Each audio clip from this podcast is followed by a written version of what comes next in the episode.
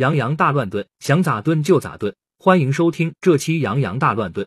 昨天我就出来求，我嘛不是看了新闻说倪匡老人家他去世了嘛，然后我不知道咋的，我突然一下子脑抽，我就把香港四大才子，就把什么古龙啊、梁羽生也算进去。当时我在某个群里面就发了一个，说他们四四大才子在另外一个世界相聚的，然后发过去。我我当时我没有意识到这个问题，直到后面有个群友说，蔡澜不是还活着吗？我去。我一看，我晕，我晕的，当时恨不得找个想找个地方钻进去，真的真的太出糗了。我会过几天我会做一期，就是专门来介绍一下香港四大才子到底是哪四大才子。刚刚所听到的就是我几天前出糗的经历。大概意思就是我脑中的香港四大才子混进了梁羽生、古龙，在某个群中说香港四大才子在另外一个世界相聚了。刚开始发的时候，群里没啥反应，然而过了没多久，群中有人指出蔡澜还健在啊！我那时候恍然大悟，对哦，当时我很尴尬，恨不得找个地洞钻进去。现在简单科普一下香港四大才子吧。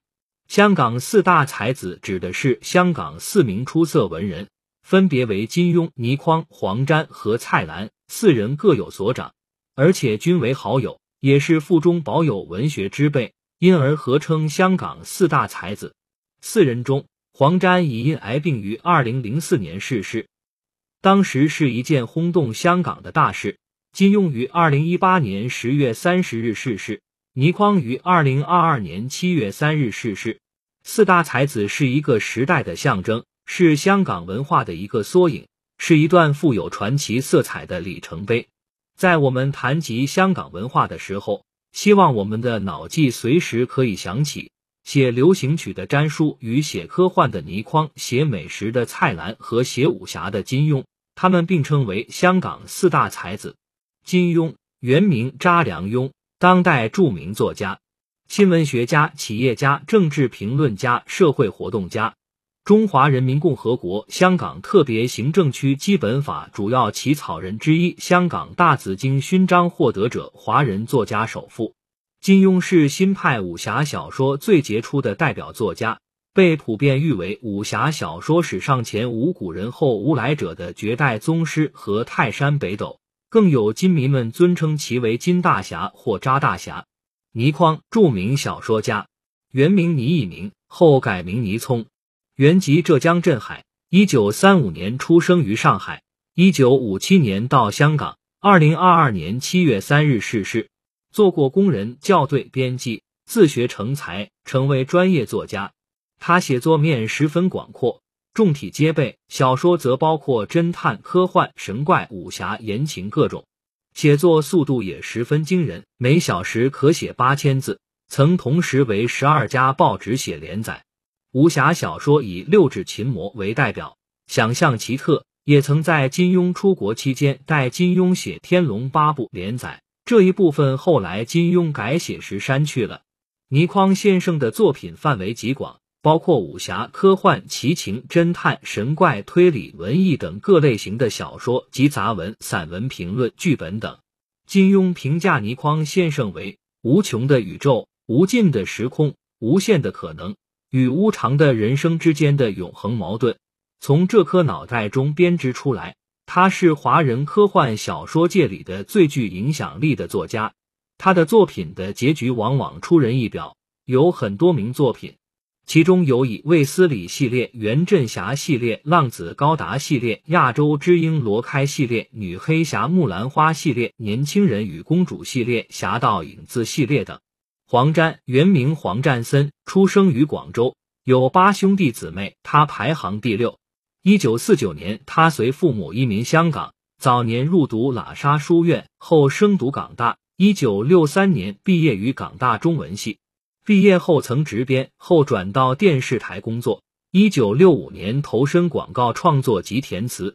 上世纪七十年代末，一首首脍炙人口的电视剧主题曲让他的名字家喻户晓，《家变》《狂潮》《强人》《大亨》《抉择》《风云》《射雕英雄传》《上海滩》等等，这些电视剧的主题曲都是黄沾的佳作。一九八二年十一月，黄沾填词的单曲《我的中国心》出版。歌词将中国传统文化的写意之美融入具有民族精神的主题内涵，饱含着创作者真挚的爱国情感。中英两国自一九八零年就香港问题开始谈判，香港永恒唱片老板邓炳恒在此历史背景下，决定为歌手张明敏出一张国语专辑，找到黄沾请他写歌。黄沾接受邀请，也有感于在广告行业时。曾受到过许多外国人的委屈，于是一挥而就。随后，王福林为这首歌谱曲。那个时期，可以不夸张的说，香港的每个角落、每个人唱的都是他填词的歌。从此，他走上了自己填词生涯的高峰，渐渐开始为电影作词作曲。伴随着香港电影《英雄本色》《倩女幽魂》《青蛇》《黄飞鸿》等陆续走红，黄沾的词曲也传遍了华语地区。黄沾的词作品是他侠义精神与人生哲学结合的最佳体现。词坛小生林夕在点评黄沾时说：“以文言笔法写词，有如行钢线，一不小心便会一面倒。只有学贯五经才能欣赏。”至今，他仍然是香港歌坛公认的词坛教父。二零零四年十一月二十四日，因肺癌于香港逝世。蔡澜，广东潮州人。新加坡出生，留学日本，在香港发展事业。电影制片人、电影监制、美食家、专栏作家、电视节目主持人、商人。少年时代受父亲的影响，阅读了不少现代作家的作品。早年在新加坡南洋商报写影评。十六七岁时离开新加坡到外国，后到日本留日学习电影制作。蔡澜的父亲蔡文玄早年从潮州潮安县金石镇石门蔡村移居至南洋，是一位诗人。后来在邵氏片场的一个分行做干事。母亲洪芳汀则是小学校长。蔡澜在家中排行第三。而排除在香港四大才子的古龙梁羽生，我也简单的科普下：梁羽生原名陈文统，中国著名武侠小说家。与金庸、古龙、温瑞安并称为中国武侠小说四大宗师，被誉为新派武侠小说的开山祖师。在上世纪六七十年代，他和金庸共同扛起了新派武侠小说的大旗。梁羽生摒弃了旧派武侠小说一味复仇与嗜杀的倾向，将侠行建立在正义、尊严、爱民的基础上，提出以侠胜武的理念。梁羽生为人正派。创作了三十余部武侠佳作，开创了新派武侠小说的先河。二零零九年一月二十二日，梁羽生因病在悉尼去世，享年八十五岁。代表作品有《白发魔女传》《七剑下天山》《平踪侠影录》《云海玉公园》等。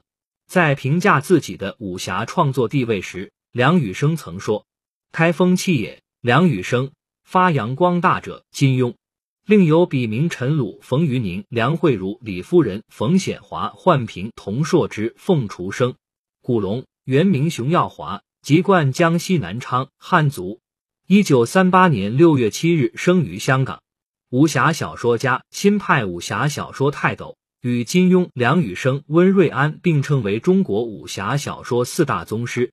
代表作有《多情剑客无情剑》《绝代双骄》《英雄无泪》等。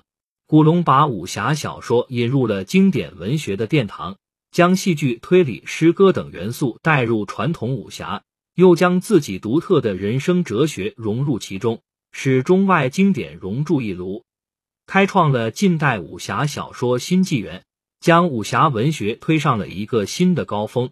一九八五年九月二十一日，因肝硬化静脉出血，古龙在台湾去世，终年四十七岁。